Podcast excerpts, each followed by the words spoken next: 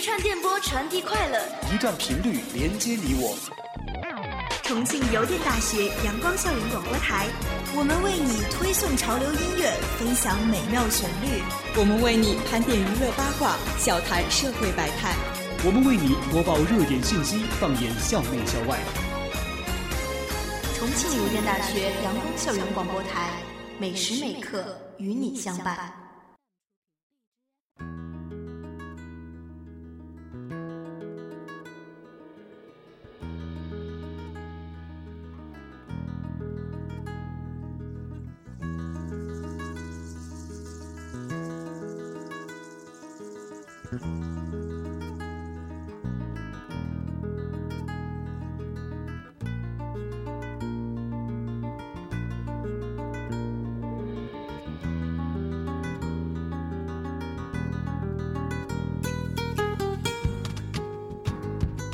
讲到夏天，我就想到我们似乎马上要军训了。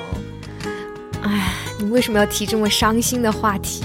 因为军训嘛，就是每个大学生他都有他在刚出入大学的时候是一定要军训的。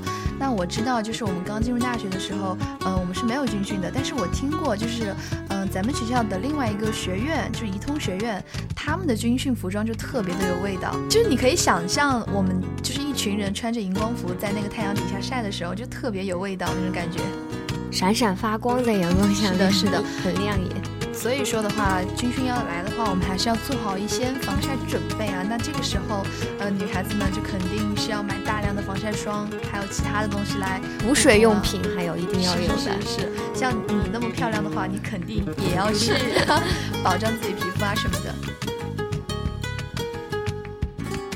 但是其实你说到夏天来了，我第一个想的是有一个。比较伤感的话题吧，就是夏天来了，就意味着又是一年毕业季了。是的，那你印象深刻的那个毕业是什么样子呢？我印象最深刻的就是我初中毕业的时候，嗯，因为大家关系都特别好，然后要临着毕业了，其实还有一段时间才毕业，然后我们在莫名的伤感就来了。对，然后在课间的时候，不知道谁就提起了就快毕业了这样一个话题。然后突然就其中有个同学边说就哭了，嗯，眼睛眼圈就红了。然后我又是那种很看不了人家哭，然后他哭，我就觉得想着越想越伤心。最后我们就四五个人嘛，就抱成一团，然后在课间的时候哭呀哭呀。我觉得那个还记忆蛮深刻的。我现我现在想你当初那个画面，我都可以清楚的，就是感觉到你们当时那种，呃，一是青春萌动、挺幼稚的感觉，但是非常可爱，因为感情是真的，感情非常真挚。那毕业的话，除了和朋友们难舍难分，那肯定还有一种就是毕业分手和恋人之间的爱情。对，那 我就要就现在我就要挖一下你的私事，就是说，呃，你在毕业的时候有没有对哪个男生不舍得呢？其实我觉得最舍不得的还是老师吧，你别跟我挖坑啊。那我想反问你一下，你毕业的时候你说你很平静，那你为什么那么平静？你难道就没有一个特别让你难舍难分的人吗？我都已经是毕业老手了，我毕业那么多多次了，呃，不是说我读过很多次书啊，是。经过初中毕业再到高中毕业，嗯，这几次毕业的话，其实，嗯，因为朋友们很多，所以当我们在我们分开的时候，其实也能够再相聚，大家都还挺平静的，嗯，至于有没有想要就是思念的人的话，目前应该是没有的，就是还是比较想要就是喜欢。跟你一样思念老师是，哎呦，那你我觉得你是属于那种后知后觉型的，你是不是那种毕业了之后，可能东西已经收拾好了，大家从学校都出来了，考完试了，然后你回家，突然一下会感觉到啊，我毕业了吗？就有点懵的那种，然后回去再哭的那种吗？哎，对你真的猜到我了，就是，呃，我毕业那天晚上回到家之后，我抱着我的枕头大哭了一夜，我的天，我不知道为什么哭，就是。虽然毕业之后很开心，如释负重，但是还是感觉到会有一种莫名的感伤在里面，所以我就一直哭哭哭哭哭了一晚上。那哭了晚一晚上之后，我就开始思考人生了。我是一个很伤感的人。还有，其实我觉得这世界上最最最大的谎话就是我们以后要常保持联系。你有没有觉得？就其实你在说这句话的时候，你可能真是这样想的，因为我舍不得大家，然后所以我就想说，大家以后一定不要断了联系啊。但是有时候事实就是这样，你到了另外一个环境，然后忙了自己的事情，就虽然心里还会怀念那份感情，对，但是其实真的很难做到保持联系。嗯，有人说啊，我们生活中经历的每一个人可能都是一种过客，但是。其实那种过客对于我们来说，它是真实存在在我们的生命当当中的。可能我们回想起来的话，他在那儿，他会在那儿等着你。然后可能现在我们换到一个不同的场景里面，我们不会再联系了。但总有一天我们会再次回到那个地方，然后和他去，呃，有那种再续前缘的感觉。就是说，每到一个不同的环境，我们毕竟会认识不同的人，所以毕竟会有一份新的感情。但是我们现在要做的事情就是，我觉得应该去好好的处置每一份感情。对，其实我觉得真正的朋友就是，不管你们有多长的时间没有见面，不管你们中间发生了什么，但是最后你们再次相遇的时候，还是会回到最初的那份感觉。是的，是的。呃，那我们学校的毕业季也快到来了，但是大学毕业和高中毕业就不一样了。大学毕业的话，它面临的环境就更多了。其实我觉得大学毕业，除了伤感啊。还有一个让人最头疼的就是毕业了之后，我该去哪儿啊？还是出国留学？就我觉得这样的考虑应该会更多。这就是为什么我在高中毕业的时候，我会抱着被子大哭一场，因为那个时候高中你是一一根筋的想要去考大学，目标非常明确。那你突然如释负重之后，你不知道自己要干什么。我想在大学里面的话，也应该同样迷茫，因为我们虽然是出去找工作，但是我们不知道我们需要做什么工作。但是生计迫在眉睫，我们必须要去做那件事情。除了我们刚刚讲的，嗯，大学毕业之后直接就业和那个，嗯，考研之外，这场这两条道路之外的话，其实还有另外一条道路，就是出国。其实中国的出国热还热潮还是一直在持续当中，并且是有增无减。对啊，现在连明星都比较喜欢选择出国深造这条路了。就比如说前段时间我看到一个新闻，说胡歌在出国留学的时候突然失踪了。啊，不是吧？大帅哥失踪了，一个很令人震惊的消息，是吗？对。就有人说是因为粉丝知道了他留学的学校还有住宿的地方，然后骚扰他。然后他不得已，然后换了学校。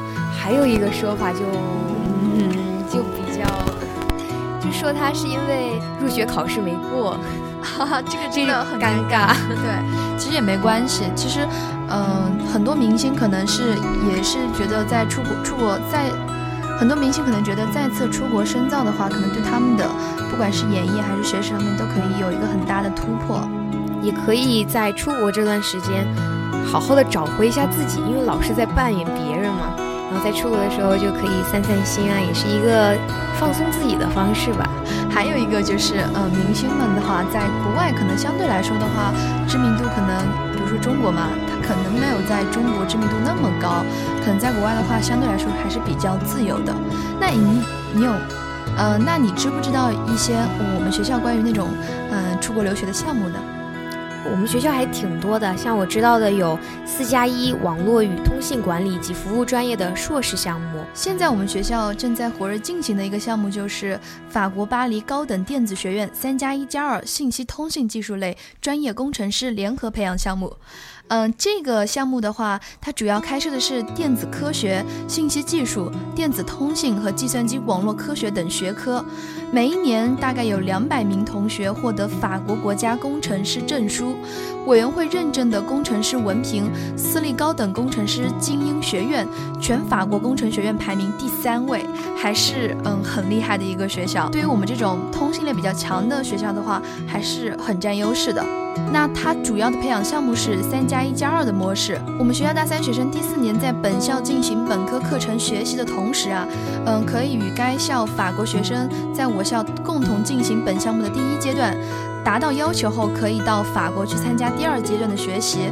嗯，完成项目后可以就可以获得了信息通信技术类专业工程师的学位，可以说待遇还是挺好的。那其实不仅仅。有通信专业可以申请这个项目，还有计算机、光电、自动化、软件、理学院及经管学院大三的学生都可以申请。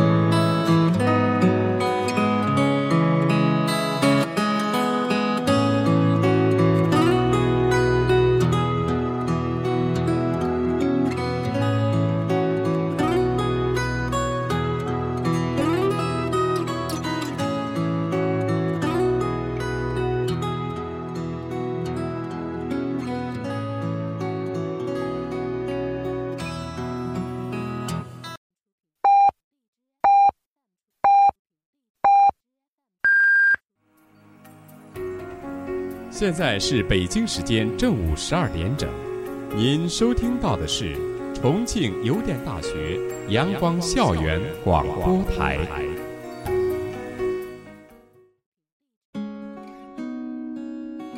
随着国际教育理念的不断发展，越来越多的人选择出国深造。不管是大火的明星，比如男神胡歌，还是广大的学生群体，我们不难发现，留学热潮正席卷而来。在面对复杂的留学信息或者良莠不齐的留学教育机构，你一定有很多疑问。那么今天我们就请来了两位老师，跟大家一起聊聊这股留学热。欢迎李老师、张老师。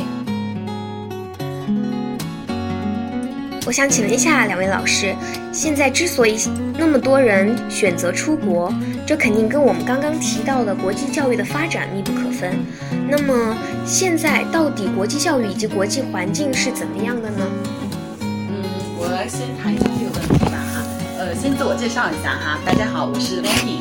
呃，首先就是针对呃同学刚才提出的这个问题哈。嗯，国际教育这块，因为其实国际教育的话，我们更多有一个风向标，就是说以现目前近几年出国的留学学生做一个统计的话，美国肯定是一个留学的大趋势的国家，对吧？那么针对像美国这个国家的话，我们就是怎么去怎么去思考说，那我去了以后，在跟国内有什么差异性呢？对吧？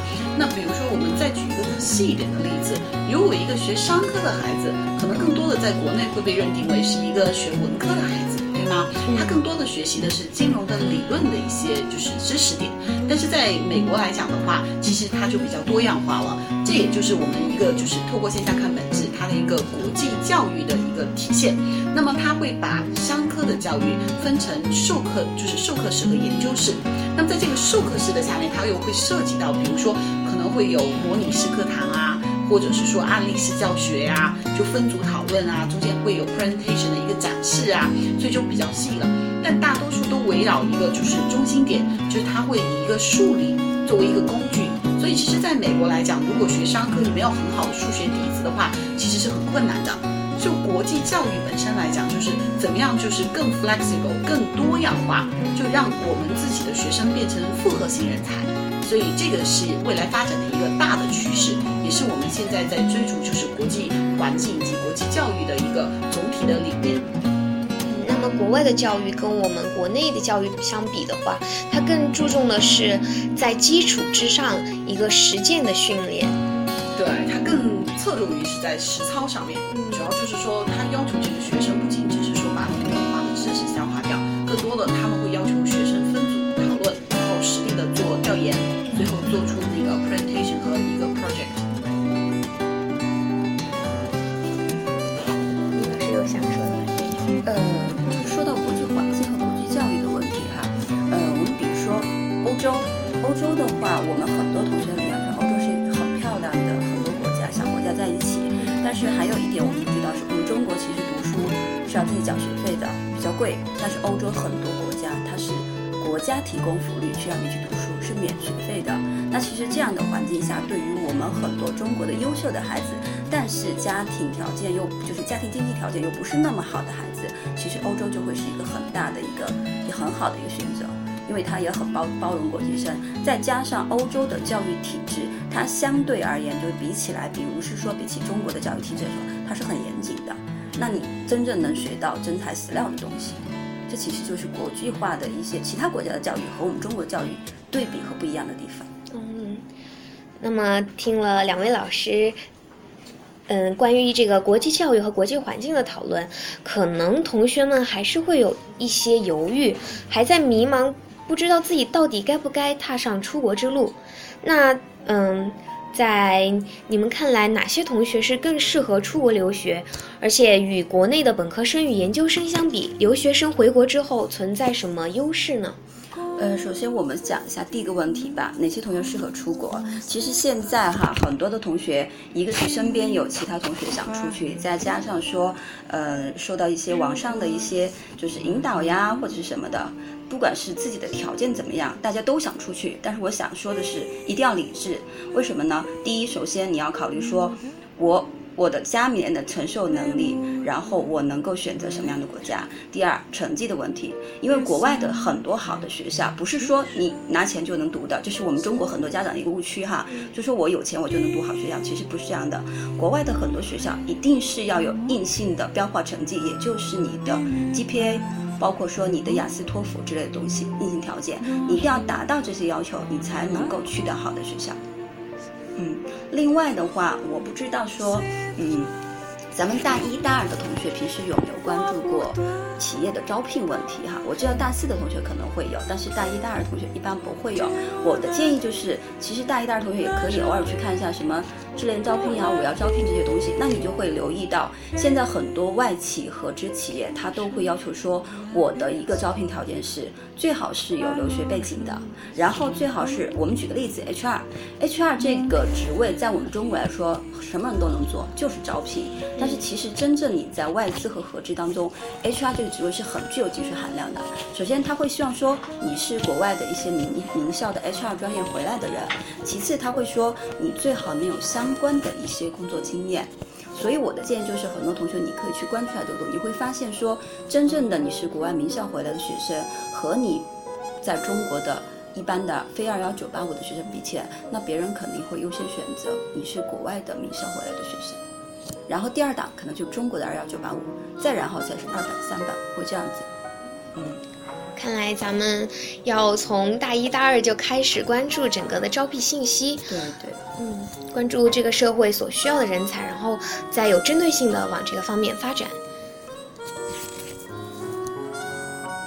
看来这股留学热潮的兴起是有一定原因的。那像我之前了解到，英国、美国、加拿大还有澳洲是现在比较热门的留学地。嗯，那我想请问一下两位老师，是因为嗯这些地方在留学制度上是更加完善，所以更受到同学们的青睐吗？呃，其实是有多方面的原因。比如说，首先我们说一下北美，那北美就是包括美国和加拿大。美国、加拿大呢，北美的教育体制在整个呃传统意义上来说，包括我们的理解上，它的教育体制都很严谨的。这是这是第一点，就是别大家喜欢这两个国家的原因。那么第二点，我们说到是说关于制度的问题，那就是国家的一个制度，包括移民政策的问题，像英国。呃，往年哈，以前倒回去，二零一三年之前来说，英国它其实是有留学以后有有一个实习签证的，然后在二零一四年、二零一五年收紧了这个东西。英国在二零一四年、一五年你毕业以后没有留学签证，然后就是你没有实习签、没有工作签留不下来。但是二零一六年开始，他又开始试行了，毕业以后有半年的实习签证，只是说只有四个学校，就范围会比较窄。但是英国因为它是一个。嗯，首先对国际生，特别是对中国学生开放的一个主流国家，然后它的一个学校的在世界排名也好，教育体制也好，或者是说，嗯，它的学校的认知度也好，在中国都是很多很多年以前都已经受到认可的，所以英国也是一个很多人愿意去选择的国家。那说到移民政策，就是新西兰和澳洲这两个国家，因为它是，它。本身就是很多年以前，它就是一个殖民地，这种移民国家，所以它是很包容的一个国度。一个是学生去了以后很容易融入当地，第二就是国家的一个移民政策是鼓励留学生去的，所以它就吸引了很多很多的中国学生。嗯。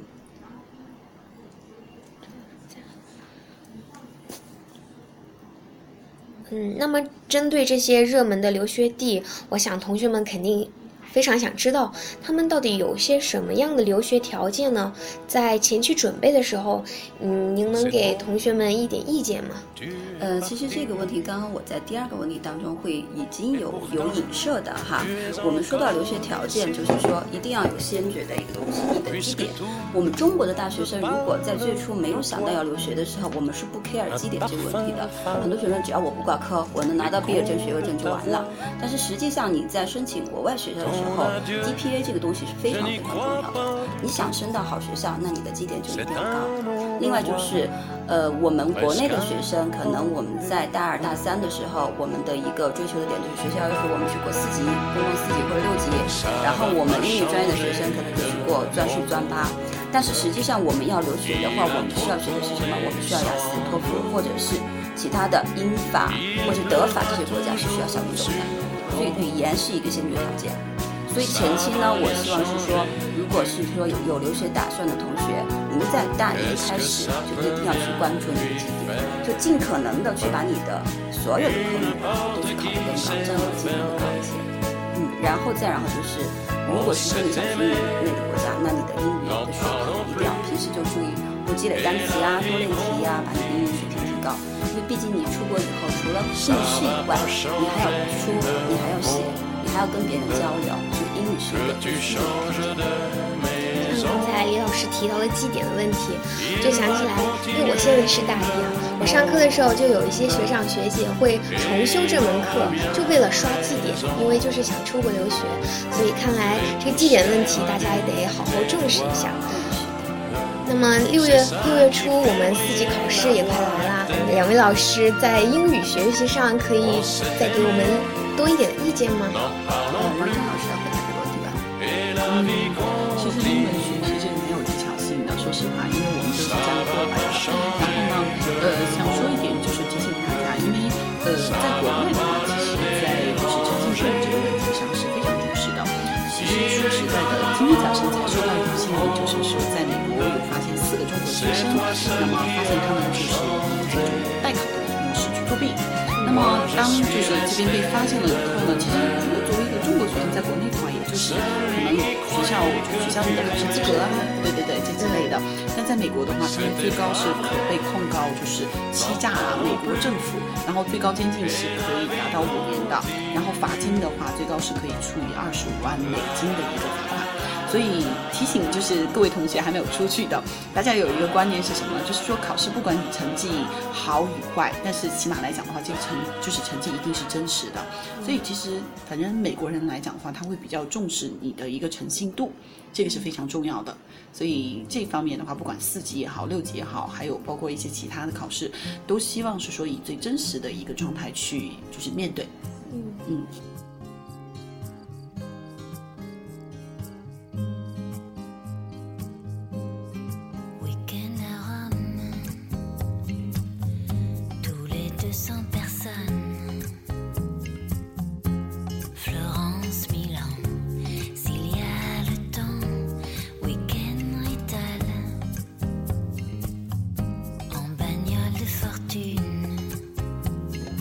我们在留学选择上需要慎重考虑，认真权衡。在留学热潮席卷而来时，要从自身实际情况出发，保持理性，避免盲目留学。